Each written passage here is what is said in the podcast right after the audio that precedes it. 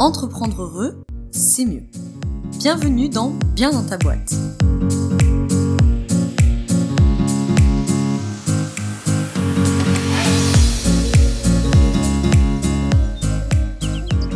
Bonjour à toi et bienvenue dans ce nouvel épisode du podcast Bien dans ta boîte.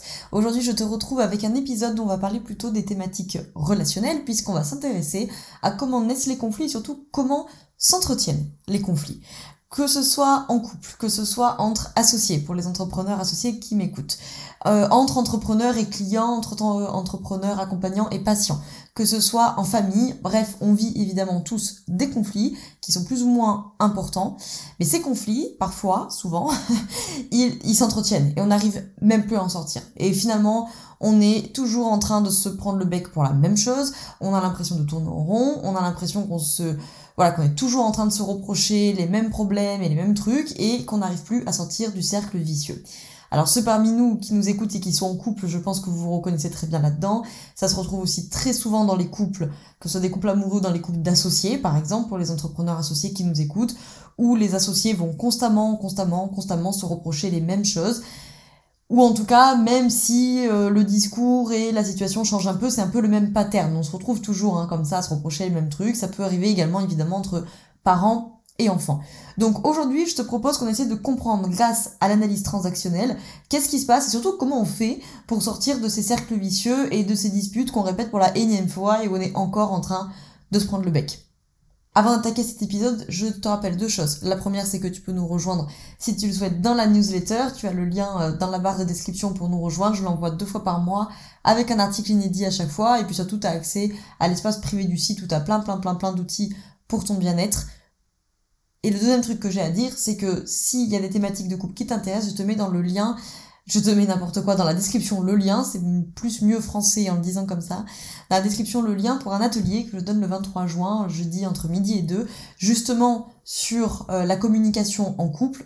Euh, et on va euh, discuter de tout ça et rentrer vraiment dans le détail de ces questions de conflit.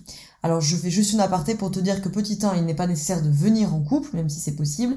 Il n'est pas nécessaire non plus d'être en couple parce que même si on ne l'est pas, on peut on ne l'est pas actuellement, on peut avoir envie de travailler sur ces thématiques-là, de venir identifier ce qu'est le couple pour toi, quelles sont tes valeurs dans le couple et puis on va beaucoup parler justement de ces questions de communication. Donc ça marche pour le couple amoureux mais ça marche tout à fait pour n'importe quelle relation de toute façon où il peut y avoir du conflit. Donc ça t'intéresse, le lien est dans la description pour nous rejoindre.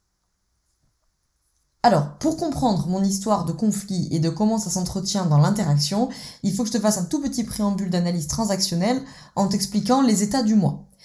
Les états du moi en analyse transactionnelle, il y en a trois. C'est un peu des archétypes, on va dire, de comportements dans lesquels on se place. Et évidemment, on va changer d'état du moi toute la journée au fur et à mesure des situations, au fur et à mesure de nos émotions et de ce qu'on vit dans la journée. On a l'archétype du parent, on verra après qui peut être un parent normatif ou un parent nourricier.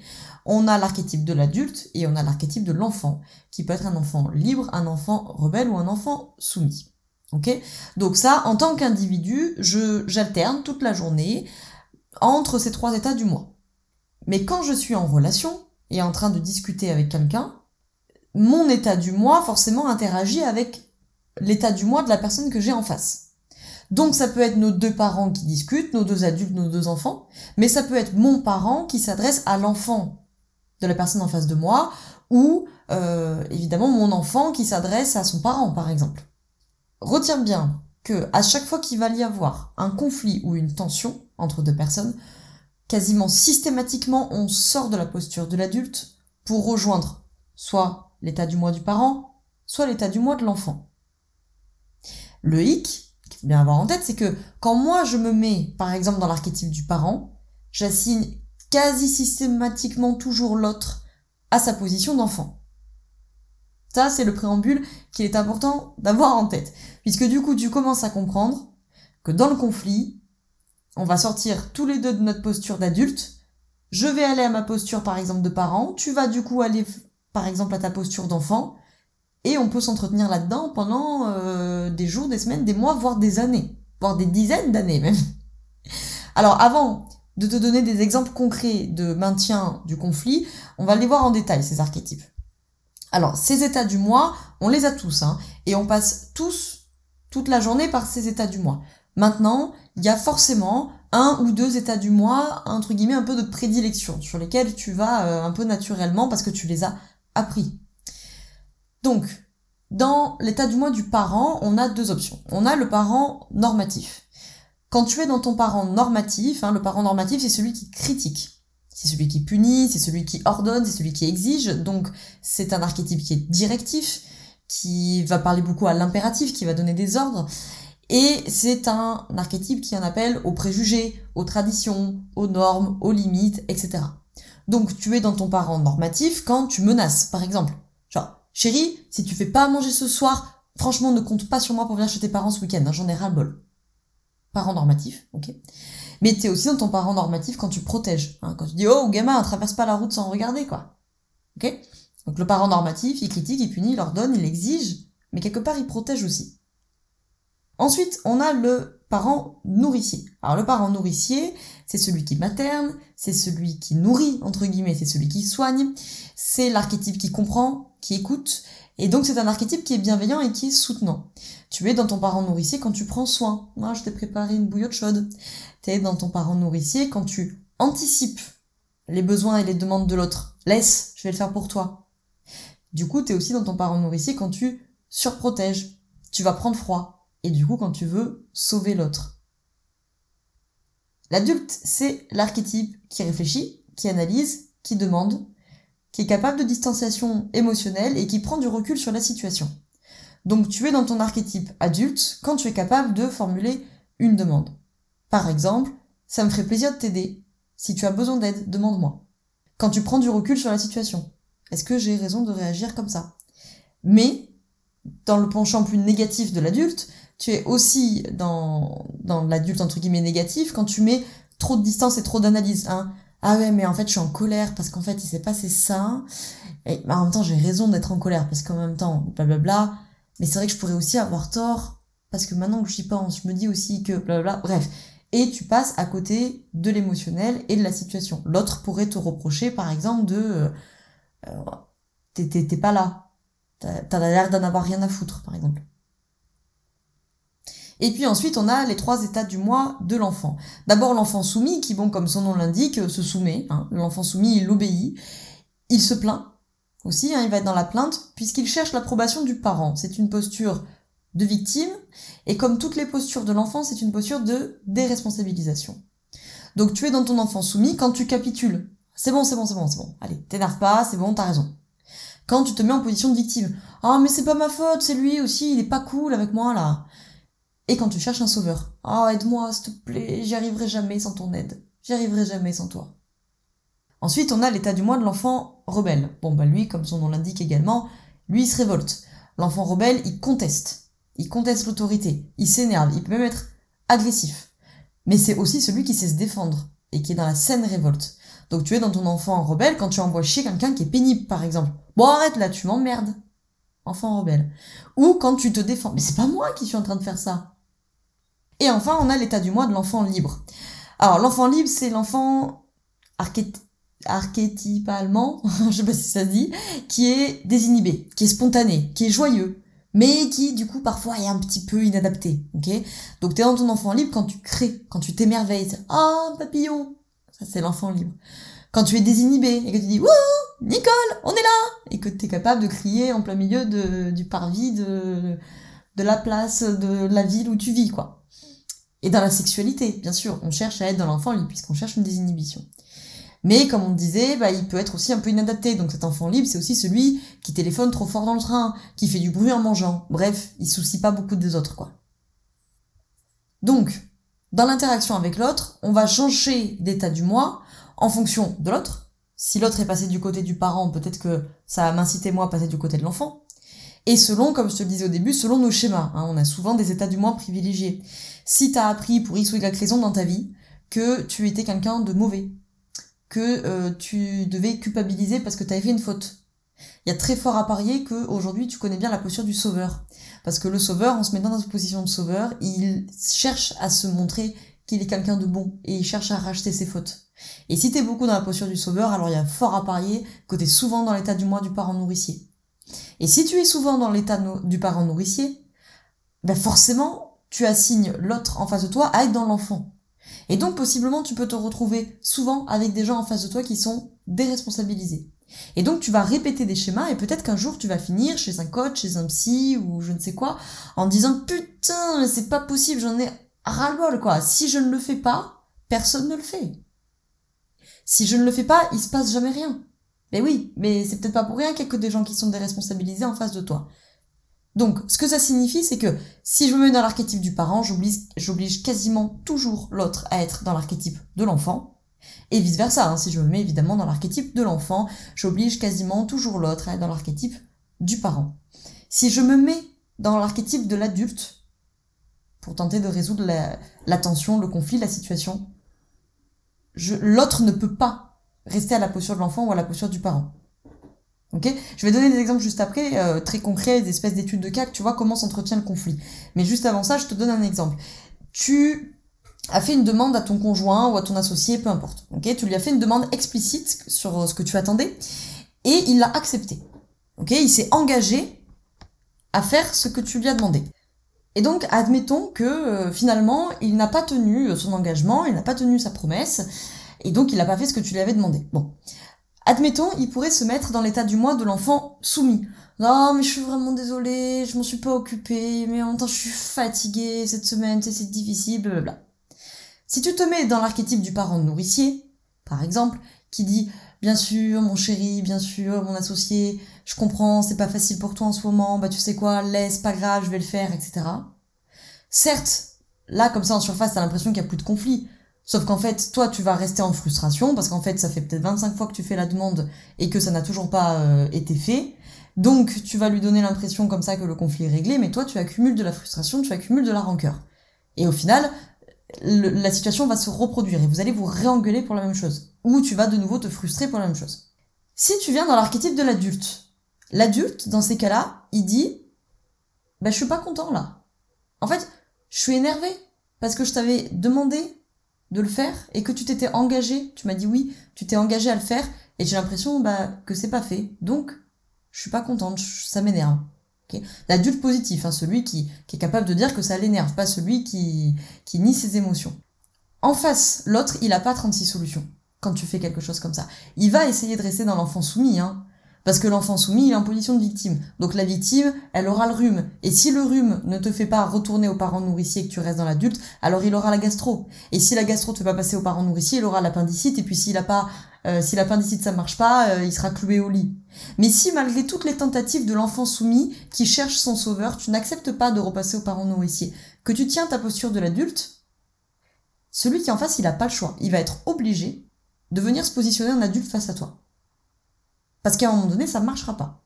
Donc il sera obligé de venir en adulte.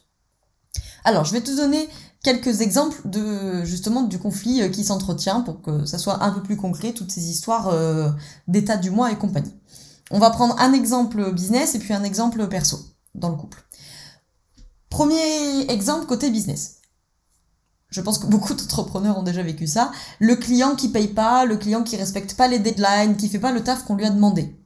Ok? Donc je pense que voilà, beaucoup d'entrepreneurs qui ont déjà euh, vécu ça, mais également peut-être les, les, accompagnants qui nous écoutent et qui sont, euh, qui sont retrouvés dans la situation où le coaché n'a par exemple pas fait le travail interséance. Je te mets d'ailleurs dans euh, la description un épisode de podcast spécifique que j'ai fait là-dessus si tu as besoin de, de, de, creuser un peu ce sujet spécifique aux accompagnants qui nous écoutent, donc coach, thérapeute, consultant, etc. Imaginons que l'entrepreneur en question, admettons, il est graphiste, tu vois.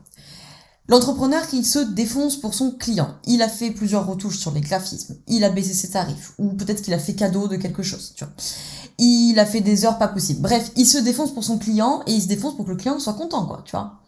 Quoi de plus normal, te dirait l'entrepreneur? Si tu m'as bien suivi, l'entrepreneur ici, en question, il est dans son parent nourricier. Il est en train de donner, donner, donner, donner, il anticipe le besoin, il anticipe les demandes, il donne, il donne, il donne. Et donc, ça peut paraître comme ça super gentil, super altruiste, hein, mais il oblige quasi de facto son client à se mettre à la place de l'enfant. Or, comme on l'a dit plus tôt, la place de l'enfant, c'est une place de déresponsabilisation. Donc, le client, il va se retrouver, on a trois options. Soit dans son client, soit dans son client, je n'importe quoi, soit dans son enfant rebelle. C'est possible, mais c'est peu probable. qui dirait Oh, mais t'as pas fini d'en faire des tonnes là, franchement, je t'ai rien demandé, moi. Ok, c'est peu probable parce que socialement c'est moins mis, mais ça pourrait, parce que des fois, une gentillesse excessive, ça peut agacer. Hein. Oh, je t'ai pas demandé de faire tout ça. Deuxième option, le client il pourrait se retrouver dans son enfant soumis. Oh là là, merci de tout ce que tu fais pour moi, je sais pas comment je ferais sans toi. C'est difficile en plus pour moi en ce moment, tu pourrais pas me faire cadeau de la retouche photo Troisième option, il pourrait être dans son enfant libre. Oh merde, putain, j'ai zappé la deadline. Ah, il y avait un truc à faire pour aujourd'hui Ah bah j'ai oublié. Première option, l'enfant rebelle, il pourrait faire passer le parent nourricier en parent normatif. Et l'entrepreneur, il pourrait dire un truc de Comment ça, tu m'as pas demandé de faire tout ça? Non mais tu crois que ça se passe comme ça en fait la vie? Ou il pourrait le faire passer en enfant soumis. Oh, j'ai fait tout ce que j'ai pu, mais y a rien qui suffit jamais, mon client n'est pas content, je sais pas ce que je peux faire de mieux, blablabla. Deuxième option, si le client est passé dans l'enfant soumis, il va quasiment toujours valider le parent nourricier, donc il valide l'entrepreneur dans son rôle de parent nourricier, qui tire un bénéfice de sa posture de sauveur, même si ça l'épuise. Donc forcément, si le client joue la carte « Oh là là, mais merci de tout ce que tu as fait pour moi, je sais pas comment je ferais sans toi, t'es un graphiste incroyable », il maintient l'entrepreneur dans sa posture de parent nourricier, qui va continuer à en faire des tonnes. Et qui sûrement, un jour, peut débarquer chez le psy, le coach, dans une posture d'enfant soumis, en disant « Mon Dieu, euh, ça me gonfle, je suis toujours trop gentil, euh, tout le monde abuse de ma gentillesse. Et l'enfant libre, il peut soit valider le parent nourricier, qui réagirait en disant Oh mon pauvre client, j'ai l'impression qu'il a beaucoup de choses à gérer parce qu'il oublie toujours tout et il continue de s'en occuper. Ou ça pourrait faire passer par exemple côté parent normatif, qui dirait Putain, c'est pas possible d'être aussi à l'ouest, il me saoule. Donc tu vois ici comment cette situation conflictuelle, elle peut durer longtemps. Parce que finalement, ça valide des schémas chez un entrepreneur du type je tombe que sur des clients qui ne sont pas engagés, je tombe que sur des clients qui abusent de ma gentillesse, par exemple. Donc, une manière ici de sortir du conflit pour l'entrepreneur, eh bien évidemment, c'est de venir sur la posture d'adulte. Si l'entrepreneur en question, le graphiste, il dit à son client, est-ce que ça t'aiderait, est-ce que ça te ferait plaisir si je faisais la retouche photo? Il continue à mettre le client à la place de l'enfant. Parce que je caricature, je provoque un peu, le client, il peut dire, il va encore se déresponsabiliser en disant oui, oui, vas-y, vas-y, fais-moi plaisir, moi j'attends ici que ça se passe, tu vois. En revanche, si le graphiste dit ça me ferait plaisir de t'offrir cette retouche photo, si tu souhaites que je la fasse, demande-moi. Alors là, le client, il ne peut pas se déresponsabiliser. Il est obligé d'aller sur sa posture d'adulte et il est obligé de formuler une demande. Donc il est obligé de s'engager, de se responsabiliser. Je prends un deuxième exemple d'entretien du conflit. On va le prendre au sein du couple pour changer un petit peu et pour voir un petit peu côté perso. Mais euh, encore une fois, la dynamique relationnelle, elle se retrouve dans tous les couples, hein, que ce soit un couple amical, que ce soit un couple amoureux, que ce soit un couple business, que bref. On va prendre l'exemple de monsieur a le sentiment de tout faire à la maison et reproche à madame de ne pas en faire assez. On va observer deux secondes l'interaction qu'ils ont. Monsieur commence. Je t'avais demandé de faire la vaisselle, euh, bon sang là, t'as vu comme les verres ils sont mal lavés? Non mais il faut toujours que je passe derrière toi là, c'est chiant franchement. Euh, je, veux que tu les relaves, moi je range pas la vaisselle dans cet état. Monsieur est dans l'archétype du parent normatif. Madame va lui répondre euh, Tu veux pas me parler autrement là? En fait, je suis pas ta gosse. Madame est dans l'état du moi de l'enfant rebelle. Monsieur lui répond Bah en fait, j'aurais pas besoin de te parler comme ça si t'avais fait ce que je t'ai demandé depuis le début. Parent normatif. Madame, admettons, va répondre Oui, bah tu crois que je fais comment moi? Tu te rends pas compte? Tu te rends pas compte, je suis fatiguée en fait, j'ai été épuisée toute la semaine depuis que j'ai chopé ce rhume là, j'arrive pas à faire tout ce que tu me demandes, chérie. Madame s'est mise dans l'enfant soumis. Monsieur, il aurait deux options face à ça. S'il va pas dans la posture de l'adulte, il a deux options. Soit il répond Oh ma chérie, je suis désolée, je comprends, ça te fait beaucoup en ce moment. Bon allez, viens, je vais te faire ton plat préféré. Monsieur est passé dans son parent nourricier dans sa posture de sauveur. Encore une fois, en apparence, il n'y a plus de conflit. Mais finalement, la dynamique, elle s'entretient et elle reviendra. Monsieur peut avoir une autre option. Il reste dans son parent normatif et il répond, par exemple, c'est pas une excuse. Bouge-toi en fait, moi aussi je suis fatigué. C'est pas un rhume qui va te fatiguer là. Alors tu te secoues un peu, merde. Il est dans son parent normatif et dans la posture du bourreau. Pour sortir de ce conflit qui lui aussi peut durer longtemps et se répéter très souvent, monsieur aurait pu formuler sa première phrase plutôt sur le mode de l'adulte. Chérie, je suis énervé. Hein, on n'est pas dans la négation émotionnelle. Chérie, je suis énervé parce que je t'avais demandé de faire la vaisselle avec euh, tel produit parce que ça me saoule, ça me stresse, ça m'énerve quand il y a des traces de calcaire sur les verres. J'ai l'impression que ce n'est pas le cas et c'est vraiment très pénible pour moi. Exemple qui fonctionne uniquement hein, si bien sûr monsieur avait formulé une demande qui était claire au préalable et qu'elle avait été acceptée par madame. Hein, on est bien d'accord. À ce moment-là, on, est tout bénef parce que lui il n'a pas nié ses émotions, hein, il est quand même venu lui dire franchement chérie, euh, je suis déçue, je suis énervée, voilà. Mais il vient rappeler que j'ai fait une demande, tu l'as acceptée. Tu t'es engagé, tu as pris la responsabilité de t'engager et tu n'as pas tenu ton engagement. Donc, oui, je suis énervée. Il n'est pas dans le parent normatif qui vient dans sa posture de bourreau. Il n'est pas dans son parent nourricier qui vient dans sa posture de sauveur et qui va dire non mais c'est bon ma chérie c'est pas grave laisse je vais le faire. Et il se met pas non plus dans la posture de l'enfant qui pourrait aussi se victimiser en disant mais c'est pas juste, tu fais jamais ce que je te demande, de toute façon j'ai pas de chance, je tombe toujours sur des femmes qui s'occupent pas de moi, blablabla.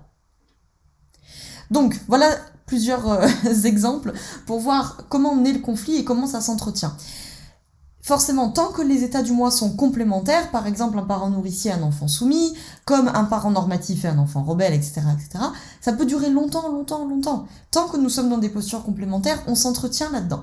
Et on a l'impression de ne plus jamais se sortir de cette situation, et c'est comme ça qu'on va avoir des réflexions dans le couple ou entre associés du type Bon sang, mais on s'engueule toujours, mais ça fait 20 fois que je te dis la même chose, mais à chaque fois c'est pareil, à chaque fois je t'engueule et t'écoutes pas. Ah oui, mais si tu te mets dans le parent normatif, tu l'obliges à se mettre dans le rôle de l'enfant rebelle. Tu vois? Oui, mais ça, ça, m'agace, écoute chérie, je t'ai dit 20 fois que j'étais fatiguée. Pourquoi tu m'aides pas? Bah, Tu te mets dans la posture de l'enfant, tu te déresponsabilises, donc tu l'obliges à être un parent. Tu vois, on pourrait retrouver ça par exemple dans euh, Il est pas gentil avec moi. Ah, mais il m'engueule tout le temps. Oui, mais peut-être aussi que tu le mets dans sa posture de parent normatif. Donc évidemment, les deux hein, sont co-responsables de ce qui est en train de se passer. Donc voilà un peu comment aussi euh, naissent euh, les conflits. Alors, euh, il y, aurait évidemment beaucoup d'autres choses à dire, parce que dans ces états du moi et dans ce qu'on appelle les jeux psychologiques qui se passent là, il y a évidemment la question des conceptions du monde. Hein. C'est que dans la relation, très très très particulièrement dans la relation de couple amoureux, mais pas que là, on vient même avec nos amis, même avec nos associés, même avec nos parents, on vient valider nos conceptions du monde. Hein. Si j'ai une conception du monde qui dit je ne suis pas suffisant ou suffisante telle que je suis, eh ben je vais peut-être par exemple être très souvent dans l'archétype du parent nourricier puisque je vais toujours chercher à donner plus, plus, plus, plus, plus pour montrer que bah, je suis un peu suffisante quand même. Donc je vais être tout le temps dans mon archétype du parent nourricier et donc forcément je vais toujours mettre les autres dans la posture de l'enfant. Et donc je vais toujours mettre l'autre dans une posture de déresponsabilisation qui du coup va en faire de moins en moins. Et comme il en fait de moins en moins, ça me valide le fait qu'en fait je ne suis pas suffisante pour que les gens en fassent autant pour moi. Et tac, et on est parti dans notre conception du monde, et c'est comme ça qu'on se valide des conceptions du monde et qu'on se valide des schémas. Et on tourne en rond parce que forcément je cherche à me faire valider ma conception du monde, mais en face de moi, j'ai quelqu'un qui cherche à se faire également valider sa conception du monde. Et donc à nous deux, on peut tourner comme ça longtemps. Donc c'est très important d'observer. Donc ce que je t'invite à faire maintenant pour les jours, semaines qui viennent, essaie d'observer dans tes interactions quels sont les états du moi que tu privilégies. Hein. Tu les as peut-être déjà repérés en écoutant cet épisode, mais il y a forcément une posture euh, sur laquelle tu vas un peu plus rapidement que l'autre. Hein. Il y a fort à parier que ce soit comme ça. Donc essaye déjà de voir ça, peut-être que ça va te donner accès à la conception du monde qu'il y a derrière et que tu cherches à tout prix euh, à valider, peut-être, ou pas, mais en tout cas, une première partie du boulot, qui est déjà énorme, c'est de se rendre compte que peut-être dans l'interaction avec ton amoureux, ton amoureuse, avec ton associé, avec ta mère, avec ton père, avec ton frère, avec ton ami, avec je sais pas quoi, tu reviens toujours sur tel état du moi, et donc forcément tu entretiens des jeux psychologiques et des situations qui se répètent. Je te remercie d'avoir écouté cet épisode jusqu'au bout, j'espère qu'il t'a plu. Si c'est le cas, n'hésite pas à laisser un commentaire et 5 étoiles sur euh, Apple Podcast parce que moi, ça m'aide à faire connaître le podcast et puis toi, c'est gratuit, ça te prend deux secondes et moi, ça m'encourage. Et puis pourquoi pas le partager à quelqu'un autour de toi euh, qui, est intéressé par ces thématiques-là et qui aurait peut-être besoin d'y voir un peu plus clair sur ces conflits euh, qui s'entretiennent et qui se répètent. Je te remercie d'avoir écouté cet épisode jusqu'au bout. Je te souhaite une très belle journée ou une très belle soirée et surtout, je te souhaite d'être bien dans ta boîte. Ciao ciao